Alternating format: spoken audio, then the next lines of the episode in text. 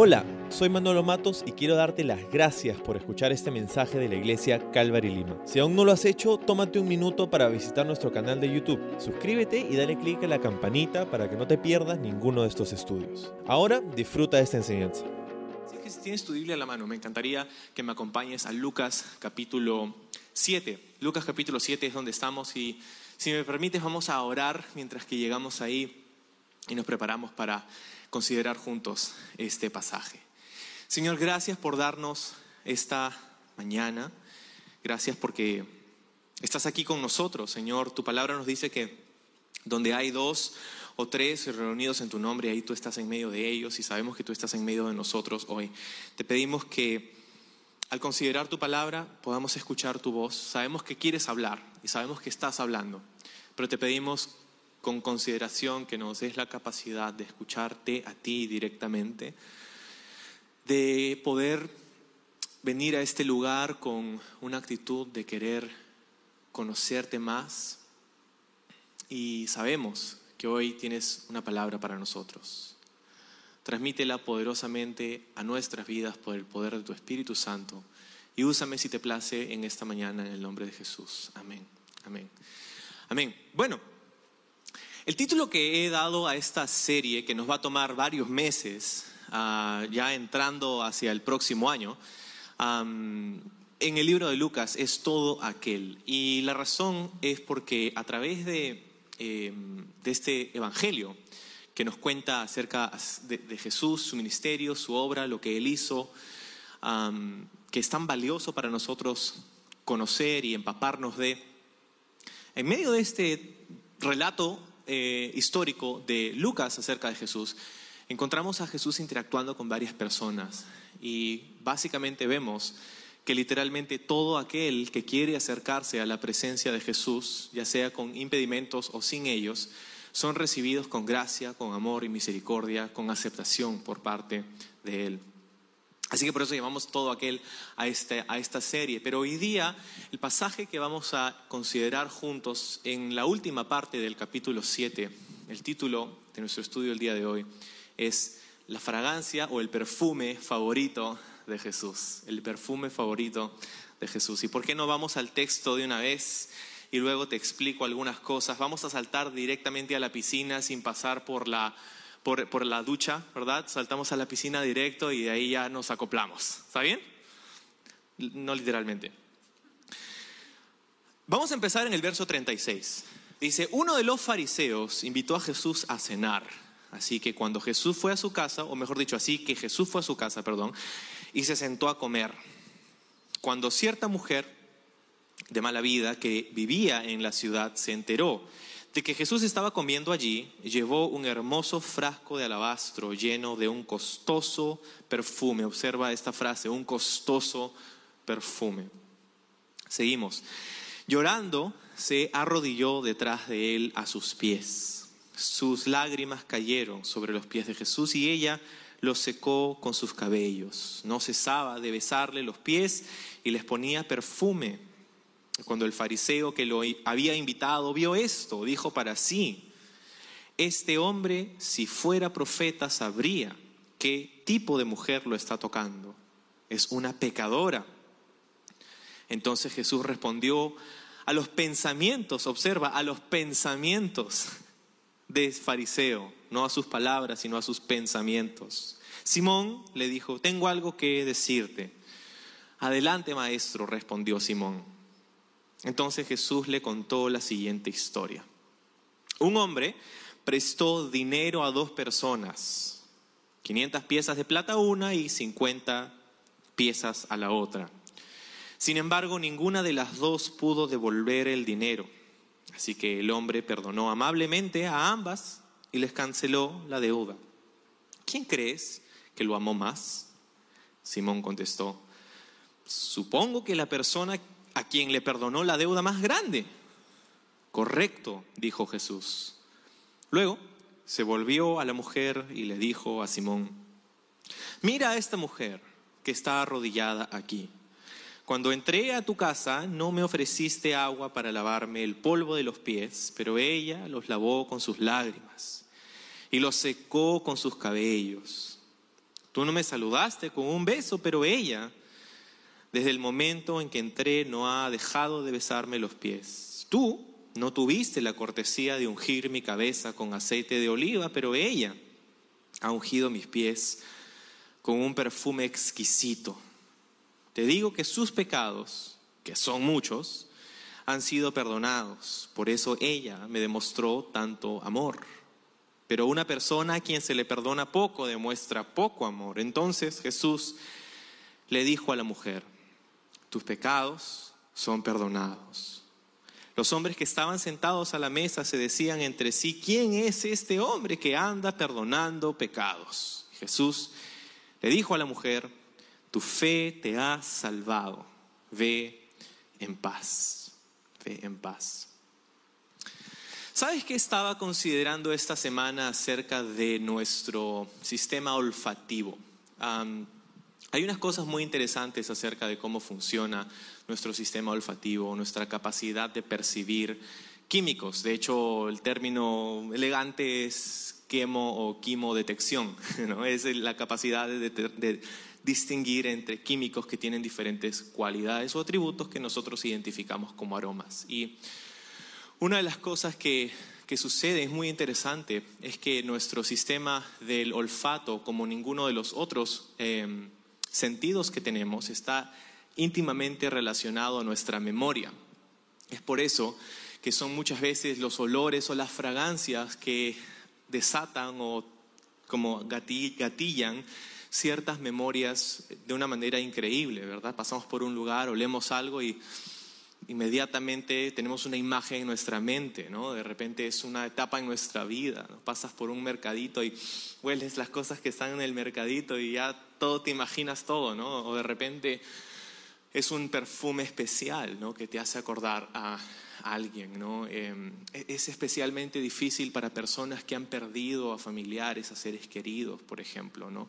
Pasar por un lugar o oler un perfume o algo así es muy, muy intenso, muy intensa esta conexión entre los aromas y los pensamientos y, los recuerdos, las memorias, nuestro banco de memorias. Entonces, es muy curioso esto. Lo que es más todavía, ah, estaba leyendo justo esta mañana que hubo un estudio que se hizo hace algunos años acerca de, algunas cosas interesantes sobre nuestra capacidad de oler, de percibir aromas. Y no solamente aromas, sino que podemos hasta inconscientemente percibir, según este estudio, emociones a través del olfato.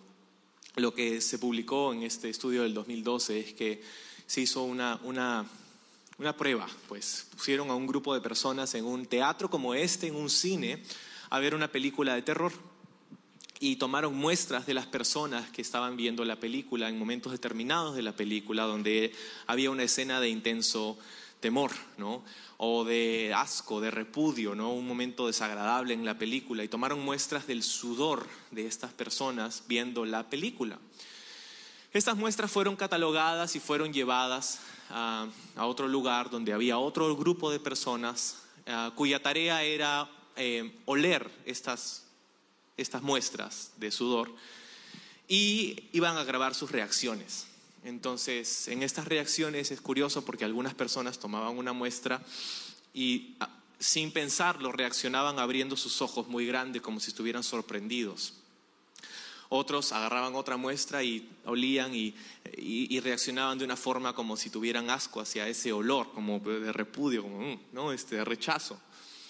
Y bueno, tomando las muestras en cuenta y sacando su línea del análisis de estas pruebas, eh, encontraron que curiosamente las personas que reaccionaban con sorpresa eh, eran reacciones a muestras de personas que habían sido colectadas durante un momento de suspenso o de sorpresa en la película.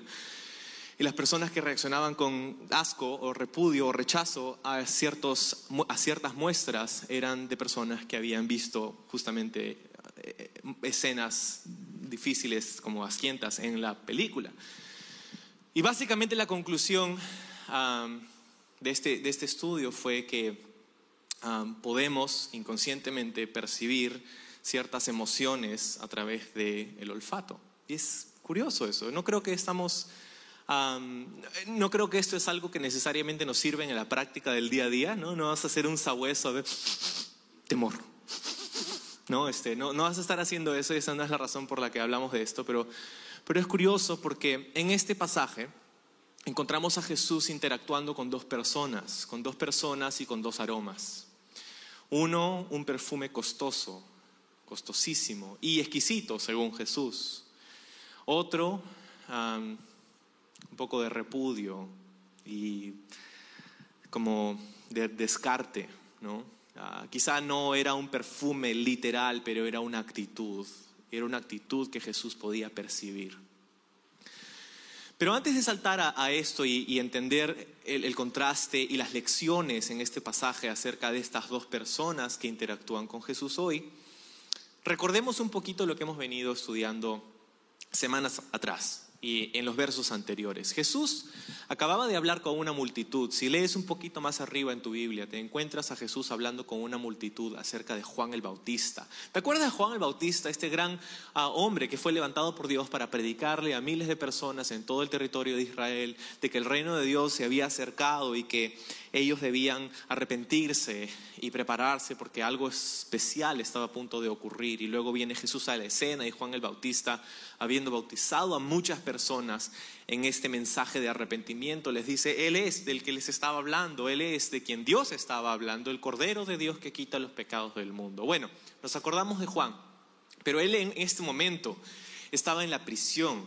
Juan en este momento estaba en su peor momento quizá hasta ahora, y era que estaba mandando a sus discípulos a preguntarle a Jesús si es que por si acaso él se había equivocado en creer que él era el Mesías cuando verdaderamente no lo era.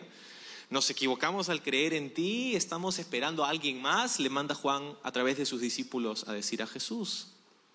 Un momento muy difícil para Juan el Bautista, en un momento de debilidad, de duda, es donde se encontraba Juan. Y Jesús curiosamente responde de una manera que quizá no nos esperáramos, ¿no? Jesús comienza a sanar a personas. Habían enfermos que Jesús sana milagrosamente, personas que no podían oír, que ahora sí, que no podían ver, que ahora sí, que no podían caminar, que ahora sí. Gracias a la intervención de Jesús y les manda decir a sus discípulos, a los de Juan, que regresen y le cuenten todo lo que habían visto, que los ciegos ven, que los mudos hablan, que los mancos y cojos caminan, y que a los pobres les era predicado el mensaje del Evangelio. Y esto sería un mensaje casi en código para Juan, quien entendería que esto es una cita textual del libro de Isaías, que nos dice acerca de Jesús, el Mesías. Él haría esto cuando venga. Entonces, ah, un intercambio bien interesante el que veíamos en el pasaje anterior. Pero eso es entonces lo que sucede inmediatamente antes de este intercambio. En la multitud con quien Jesús estaba conversando en los pasajes anteriores, habían una mezcla de diferentes personas, habían fariseos, y cuando digo fariseos estoy hablando de la élite religiosa, de los que eran los más más del judaísmo, ¿verdad? Ellos. Luego habían otra serie de personas, pecadoras, con diferentes estilos de vida, con diferentes situaciones en las que se encontraban, y ellos también escuchaban a Jesús. Pero algo curioso ocurre inmediatamente antes de esto. La respuesta de esta multitud ante Jesús es dividida. Los pecadores, entre comillas, se dieron cuenta que Juan estaba en lo cierto y que Jesús de hecho era la respuesta de Dios a su problema de pecado. Pero los fariseos rechazaron a Juan y rechazaron a Jesús. Y es aquí donde Lucas conecta con este fariseo en particular, cuyo nombre conocemos, se llama Simón. Simón, nos dice el texto eh, eh, que acabamos de leer, invita a Jesús a su casa y le dice, ven, ven, cena conmigo.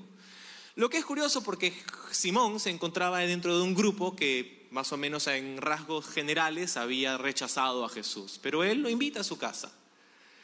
Y sabes que Lucas menciona la palabra fariseo varias veces en su evangelio y todas las veces que aparece la palabra fariseo en Lucas, el contexto es de una persona o un grupo de personas que son hostiles en contra de Jesús. Para mí eso es interesante porque Jesús recibe la invitación de esta persona que había demostrado junto con sus amigos hostilidad hacia él, pero él dice, no, yo quiero ir a tu casa. Él, en vez de decirle a su invitación, ¿estás loco? Y, ¿O a tu casa? ¿Sabes quién soy yo? ¿no? Este, en vez de decirle, tú mira lo que me has hecho a mí, yo para qué voy a ir a tu casa si tú eres un hipócrita y, y en vez de requintarle en su cara pelada, le dice, no, vamos. Jesús nunca rechaza una invitación sincera, una invitación genuina. Jesús nunca rechaza a una persona que lo invita. y él va pues, va a su casa. Los fariseos, tenemos que entender algo acerca de los fariseos, porque la razón, o hay, varias razones, pero una de las razones por las que rechazaron a Jesús e, en este momento y, y se intensificaría más adelante, pues ellos tenían una idea de quién Jesús debía ser. Verás, los fariseos empezaron en una, en una etapa curiosa de Israel, empezaron en un momento muy duro para la nación de Israel. El fariseísmo, si quisiéramos llamarlo como movimiento, empezó en la cautividad y empezó con un grupo de personas que tuvieron un celo muy grande por defender la verdad de la palabra de Dios y que con los años en cautiverio no se pierda este tesoro tan grande que tenían. Así comenzó, comenzó de una manera muy noble, muy loable y necesaria. Sin embargo, a través de los años, este grupo se fue convirtiendo en una élite, en un grupo de personas que pensaban que ellos lo sabían todo cuando los demás no. Se convirtió en un grupo de máscaras, de, fachadas religiosas, de hipocresía. Se convirtió en un grupo que se exaltaba a sí mismo y rechazaba a los demás porque no estaban viviendo en el mismo plano que ellos, moralmente y espiritualmente. Este es el grupo con quien Jesús interactúa tantas veces en los evangelios. Y la palabra hipócrita es más popular en la Biblia porque Jesús se la asignó a este grupo de personas. Entonces, aquí se encontraba este hombre Simón, fariseo. Y dicho de paso, otro que era fariseo era Pablo, el apóstol. Él también había sido parte de este grupo. Saulo, su nombre original de Tarso, ¿no? Em, entonces, Simón invita a Jesús a su casa y alguien más entra en su casa. Hay un, tercer personaje. Está Jesús, está Simón y está cierta mujer.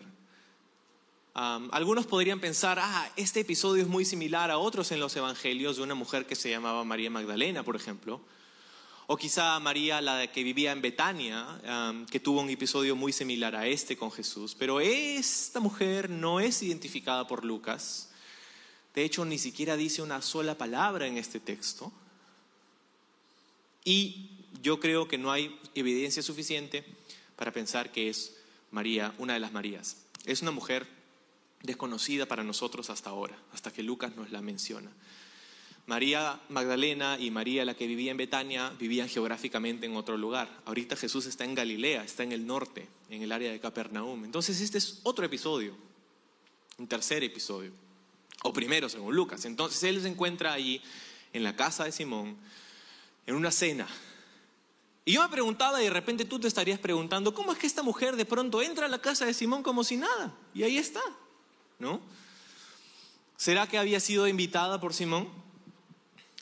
Yo personalmente no lo creo porque la respuesta de Simón es de como que casi de asco que esta mujer esté ahí, ¿no?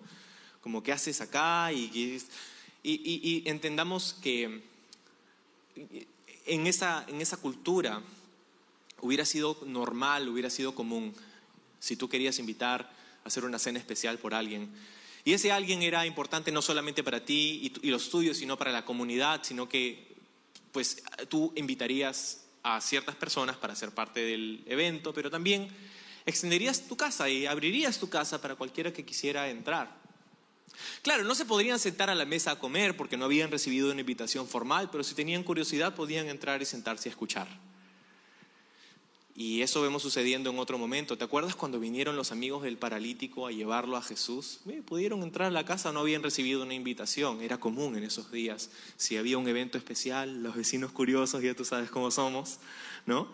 Este, y podían entrar sin, ningún, sin ninguna invitación específica. Bueno, esta mujer así llega a la casa de este fariseo, lo cual ya de por sí es una cosa que va en contra de una norma cultural en esos días.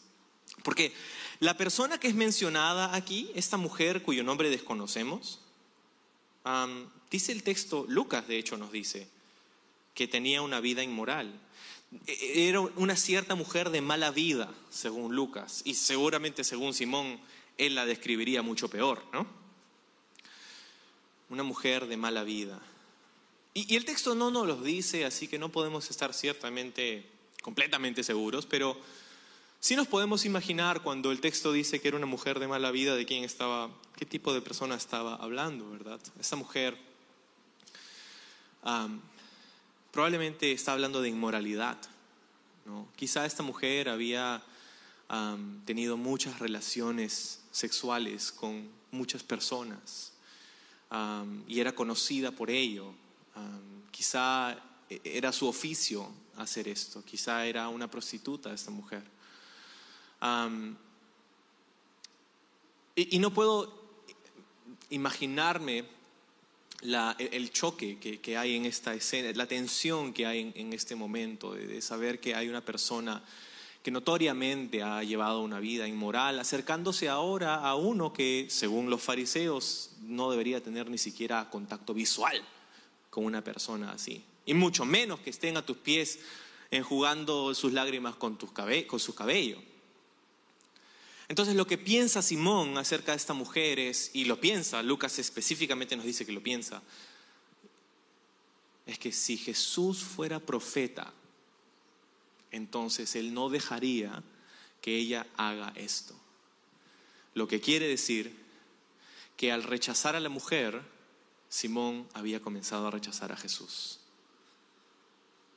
Porque esta no es digna y Jesús tiene contacto con ella, entonces Jesús tampoco debe ser digno. Porque si es profeta no debe saber entonces lo que debería saber, lo que todos sabemos acerca de ella y él no lo sabe. ¿Y cómo no lo sabe? Porque si lo supiera, ¿permitiría que esto suceda? Y la respuesta obviamente es clara, ¿no? Tú y yo sabemos quién es Jesús y tú y yo sabemos que él sí sabía todas las cosas que habían pasado con esta mujer, pero Jesús miraba a la mujer de una manera completamente diferente, no solamente a la manera en la que Simón miraba a la mujer, sino yo creo que Jesús miraba a esta mujer de una forma en como ella nunca había sido mirada. Quizá esta mujer encuentra en Jesús una mirada tan diferente a la que los hombres le habían dado toda su vida. Esta mujer era hija de alguien era, era la bebita de alguien ah, que, había, que había crecido. Esta mujer quizá había sido víctima de abuso, de abuso sexual.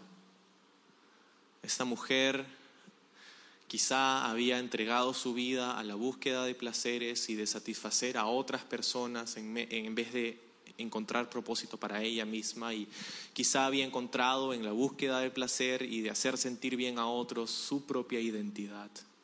Quizá esta mujer había encontrado en su pecaminosidad e inmoralidad su identidad. Y se daba cuenta que no estaba completa, se daba cuenta que aún algo le faltaba, se daba cuenta que estaba quebrantada. ¿Cómo es que esta mujer llega a la casa de Jesús? O, bueno, la casa de Simón, a estar en la presencia de Jesús. Bueno, dice el texto, cuando ella se enteró de que Jesús estaba allí, se fue. Entonces ella ya sabía algo acerca de Jesús. Ella no se fue a la casa de Simón para descubrir, eh, vamos a ver quién es este Jesús. No, ella ya había tenido algún tipo de contacto con las enseñanzas de Jesús. Había, había escuchado. Quizá esta mujer había estado en la multitud que describe Lucas en el pasaje anterior, en los versículos más arriba. Y según Mateo, en el Evangelio de Mateo, lo que sucede antes de este intercambio que acabamos de leer con la mujer y Simón, Jesús hace una invitación a la multitud, que Lucas no nos cuenta, pero Mateo sí. Mateo nos dice en el capítulo 11 que inmediatamente antes de esta cena, Jesús a la multitud le dice, todos aquellos que están cansados, todos aquellos que están trabajados, vengan a mí y yo los haré descansar. Aprendan de mí que soy manso y humilde de corazón, dice Jesús. Mi yugo es fácil y mi carga es llevadera. Ven a mí, yo te doy descanso. Es lo que Jesús había pronunciado según Mateo a esta multitud. Y esta mujer, yo creo nuevamente, había estado ahí. ¿Estás cansado esta mañana? ¿Estás trabajado este domingo? ¿Te sientes exhausto? Quizá no exhausto del trabajo, pero, o quizá sí, ¿no? Pero también de repente estás exhausto de, de lo que estamos viviendo, estás exhausto de, la, cultura en la que estamos viviendo, estás exhausto de la política, estás exhausto de, de, la incertidumbre económica, estás exhausto de la reacción de la gente, estás exhausto de lo que lees cada vez que entras a tu red social favorita, que ya no es tan favorita. Quizás estás exhausto de la reacción y del trato que otras personas han tenido para contigo. Quizás estás exhausto o exhausta de la forma en cómo la gente te mira. Quizás estás exhausto o exhausta de la forma de vida que llevas. Bueno, esa era esta mujer. Y escucha a Jesús hacer una invitación directa, a toda la multitud. Si tú, si tú te sientes así, ven a mí. Y le promete algo. No solamente Jesús hace la invitación, sino que promete también que en Él encontraría descanso. Esa mujer eso es lo que necesita. Descanso. Descanso del abuso, descanso de la objetización, o no sé si quieres es la forma de decirlo, pero eh, la forma en cómo los hombres la miraban. Descanso Así que llega donde Jesús y hace algo inédito, hace algo que nadie se esperaba. Dice, comenzó a llorar. Y, ya te das cuenta que es un momento emotivo para ella. Comienza a llorar. Y con sus lágrimas se acerca hacia Jesús, quien está, dice, recostado o reclinado. y quiero pintarte la imagen un poquito más para, para, contexto y, en esos días la forma en cómo se conduciría este tipo de evento, esta cena. Había una mesa, el triclinio o algo similar en latino, en latín, que, se usaba, era una mesa de tres partes, como una U, y, ahí es donde se reclinarían las personas para comer.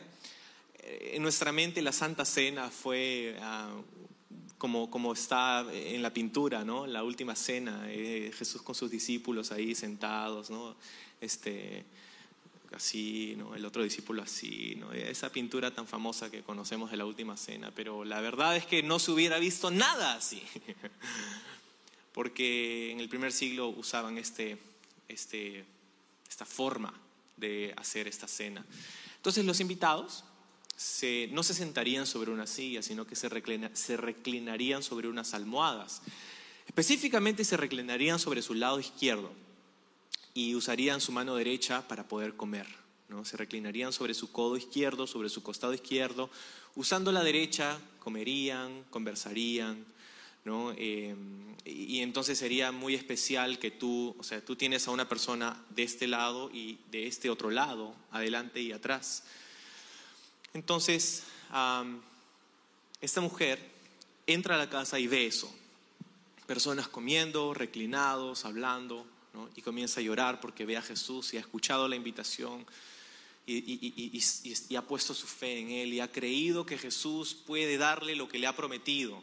Yo no sé si es algo que tú has hecho esta mañana, si, has creído que Jesús puede darte lo que te ha prometido. Sabes, el problema con muchos de nosotros es que hemos dejado de creer que Jesús puede hacer lo que nos ha prometido. Bueno, esta mujer está ahí porque había creído. Y, llega entonces y, con sus lágrimas, dice, tiene, tiene un, un frasco de alabastro y lo que era esto era como una botella, específicamente más como una ampolla que como una botella. ¿Has visto esas ampollas inyectables? Que para poder usarlas tienes que romper el cuellito de la botella y sacar su contenido. Bueno, cuando dice que había un costoso perfume aquí, la costumbre de muchas mujeres en esos días era tener, por herencia muchas veces, por regalo muy especial de sus familiares, una botellita de un perfume muy, muy, muy costoso que lo usarían en una ocasión muy especial. Ahora, cuando hablamos de perfume en el primer siglo, no, pues, no, te imagines que estamos hablando de un, este, un Gucci, un este, Tommy Hilfiger, ¿no? Este, un, no sé, ¿cuál es tu perfume favorito? No me digas, ¿no? Este, que tú puedes usar, claro, en momentos especiales, pero lo, ah, ya está, ¿no? Lo usas en otro momento. No, este era un perfume de un solo uso. No habían atomizadores en esos días todavía, entonces era una ampolla cerrada. la forma en cómo se hacían estas botellas de piedra. Eh, se, se moldeaban y luego ponían los contenidos y luego los sellaban y nunca más lo podrías oler hasta el momento en el que lo quieres usar. Entonces, usualmente esos eran regalos de herencias de personas muy, muy valioso, muy costoso, y lo usaban típicamente las mujeres en su boda, en su noche de bodas. Y, era tan valioso y tan especial que se había convertido en algún tipo de accesorio también, ¿no? porque muchas mujeres llevaban esta botella en eventos, a eventos especiales, ¿no? se accesoriaban ¿no? con, su botellita y con una soguita, la ponían ahí como un dije, ¿no? un poquito grande, pero dije, en fin. ¿no? Eh, esta mujer trae esto cuando se entera que Jesús está ahí, deliberadamente decide traerlo a este evento al que no ha sido invitada, pero sabe que Jesús está ahí. Entonces va, lágrimas sobre sus mejillas, lo más valioso que tenía sobre su pecho, y se acerca a Jesús y rompe la botella. La botella, lo más valioso el objeto más valioso que tenía, lo rompe y lo derrama, no sobre la cabeza, como hubiera sido quizá costumbre, sobre los pies de Jesús. Los pies que estaban en contacto con el polvo de la carretera, los pies que estaban en contacto con las bacterias que ya ni te imaginas, sobre los pies de Jesús. Y con sus lágrimas y con el perfume comienza a enjugar y besar y con su cabello suelto comienza a, a lavar los pies de Jesús. Y, o sea, ¿te imaginas lo incómodo que está Simón en ese momento? Yo creo, o sea, en ese momento creo que había un silencio sepulcral. ¿No? En una cena tú, ah, el murmullo, todos hablando, ah, ya, los tenedores, ¿no? escuchas todo eso, pero en ese momento comenzaron a darse cuenta que esa mujer estaba haciendo lo que estaba haciendo y comenzaron a,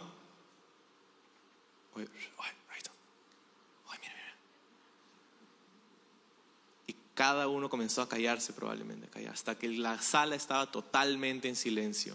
Y Simón no se lo podía creer.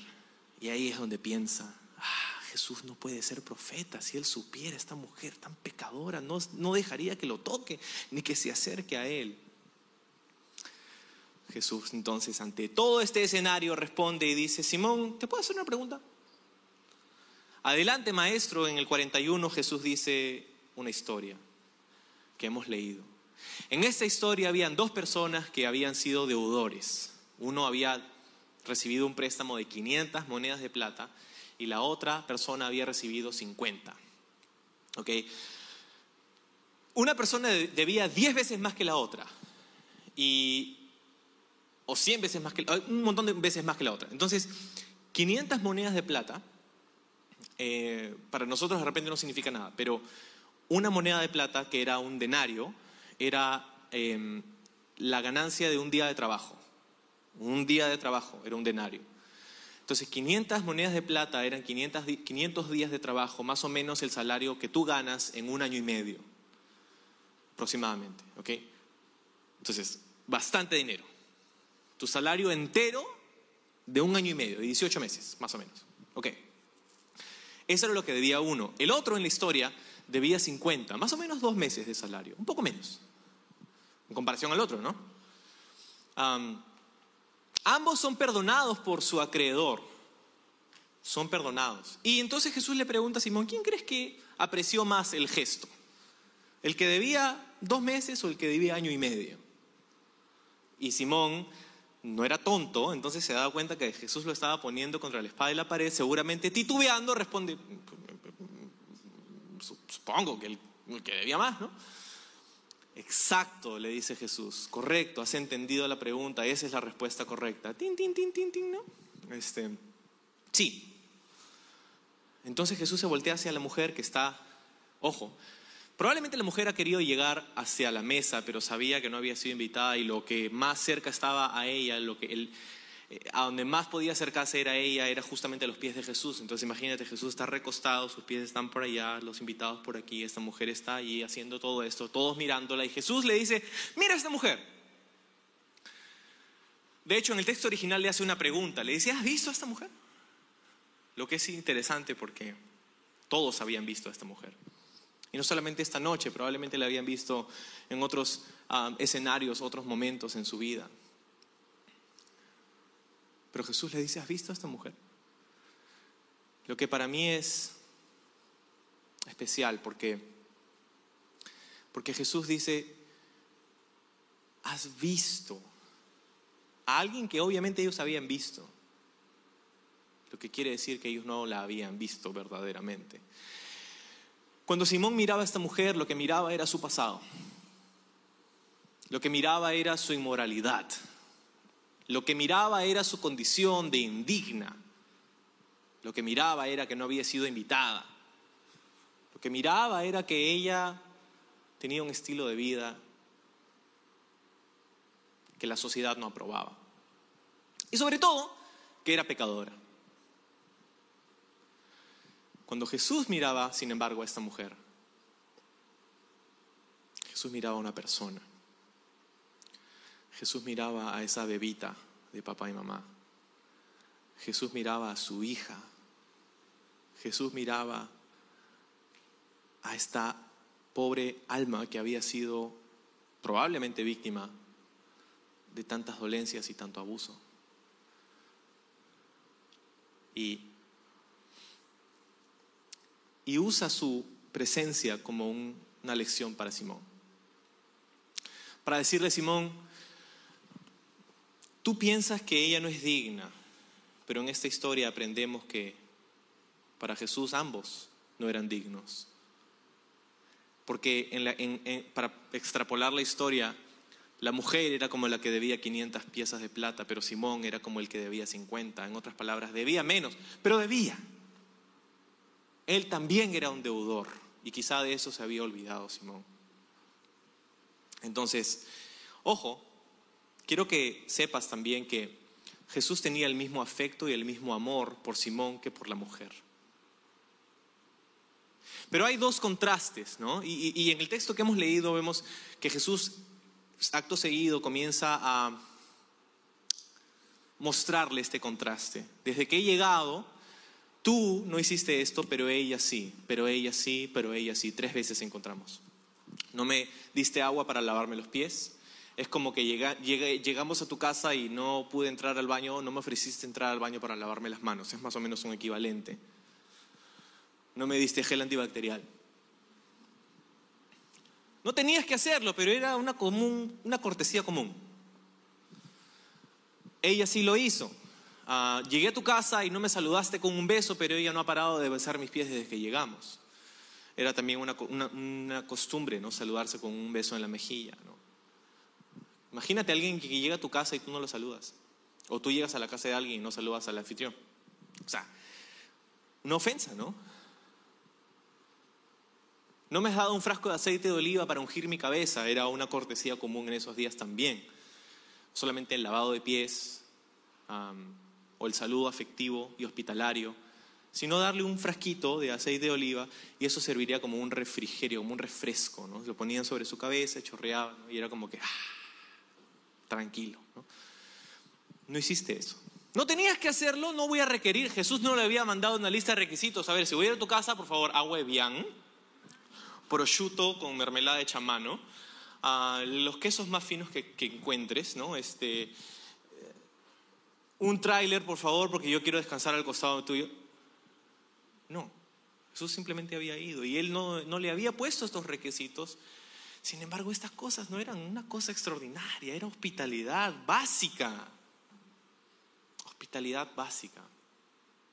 Tú sabes cómo es, pues, cuando vas a la casa de alguien que, es una, una, persona que sabe cómo ser anfitrión, ¿no? Y también vas a la casa de alguien que no lo hace y es como, Tú percibes la diferencia y Jesús, de hecho, estaba percibiendo la diferencia entre estos dos. Entre dos personas, entre dos actitudes y entre dos aromas. ¿Te acuerdas al inicio te dije que tenemos la capacidad de percibir emociones con el olfato? Bueno, Jesús estaba seguramente, Él, de hecho, que es nuestro creador, podía percibir la fragancia de este exquisito perfume y la actitud que venía detrás de Él y la fragancia de, este, de esta negligencia y la actitud que venía detrás de ella en estas dos personas. Y, y entonces Jesús voltea nuevamente a la mujer y le dice, tus pecados te son perdonados. Ve en paz, tu fe te ha salvado. Qué increíble desenlace. ¿Sabes que hasta este punto se han descrito un montón de milagros en el texto, en el capítulo 7? ¿No? Cojos que caminan, ciegos que ven, mudos que hablan. Una persona que ha estado muerta ha sido resucitada en el capítulo 7. Y sin embargo, creo que este es el milagro más grande que hemos visto hasta ahora, que Jesús ha hecho. ¿Por qué? Porque tú puedes tener dos brazos y aún así ir al infierno. Puedes tener dos piernas y aún así ir al infierno. Puedes haber sido resucitado por Jesús, pero luego morir otra vez y rechazarle e ir al infierno. Pero esta mujer no recibió ningún milagro físico, sin embargo, el milagro más grande fue el perdón de su alma y el perdón de sus pecados. Y Jesús le dijo, tus pecados te son perdonados. Lo que quiere decir que su experiencia en este mundo no había cambiado, pero su destino eterno había cambiado. Y eso es mucho más grande que tener dos brazos o dos piernas. ¿Por qué y cómo sucedió esto? Dice Jesús, porque tu fe te ha salvado. Tu fe te ha salvado. Esta mujer había puesto su fe en Jesús. Y eso le había hecho acreedora al perdón. Entonces hay un montón de lecciones para nosotros, pero si quisiera dejarte con un par, unas dos o tres lecciones de este texto, para todos nosotros. Lo primero es que Jesús siempre está dispuesto a recibir y aceptar una invitación de cualquier persona que desee tener comunión con Él. Si te lo pudiera decir de otra manera, Nadie está demasiado lejos del alcance de la gracia de Dios. Nadie. Incluso y más evidentemente en personas que normalmente nosotros asociamos con un estilo de vida inmoral. Personas que quizá han encontrado en su sexualidad su identidad como esta mujer personas que rechazamos culturalmente, personas a quienes tenemos repudio, asco. No lo diríamos, pero lo sentimos. Nadie está tan lejos del alcance de la mano de Dios que no pueda ser tocado por su gracia, por su amor y por su misericordia. Lo segundo que encontramos aquí en este texto es que nuestra actitud para venir a Jesús debería ser una de humildad y reconocimiento no de autosuficiencia y pues vamos a ver qué tienes para mí, como la que tenía Simón. Humildad, arrepentimiento, reconocimiento. Cuando tú vienes a Jesús, cuando tú te acercas a Jesús en oración, ¿cuál es tu actitud? Muchas veces venimos así, ¿no? Señor, yo quiero esto.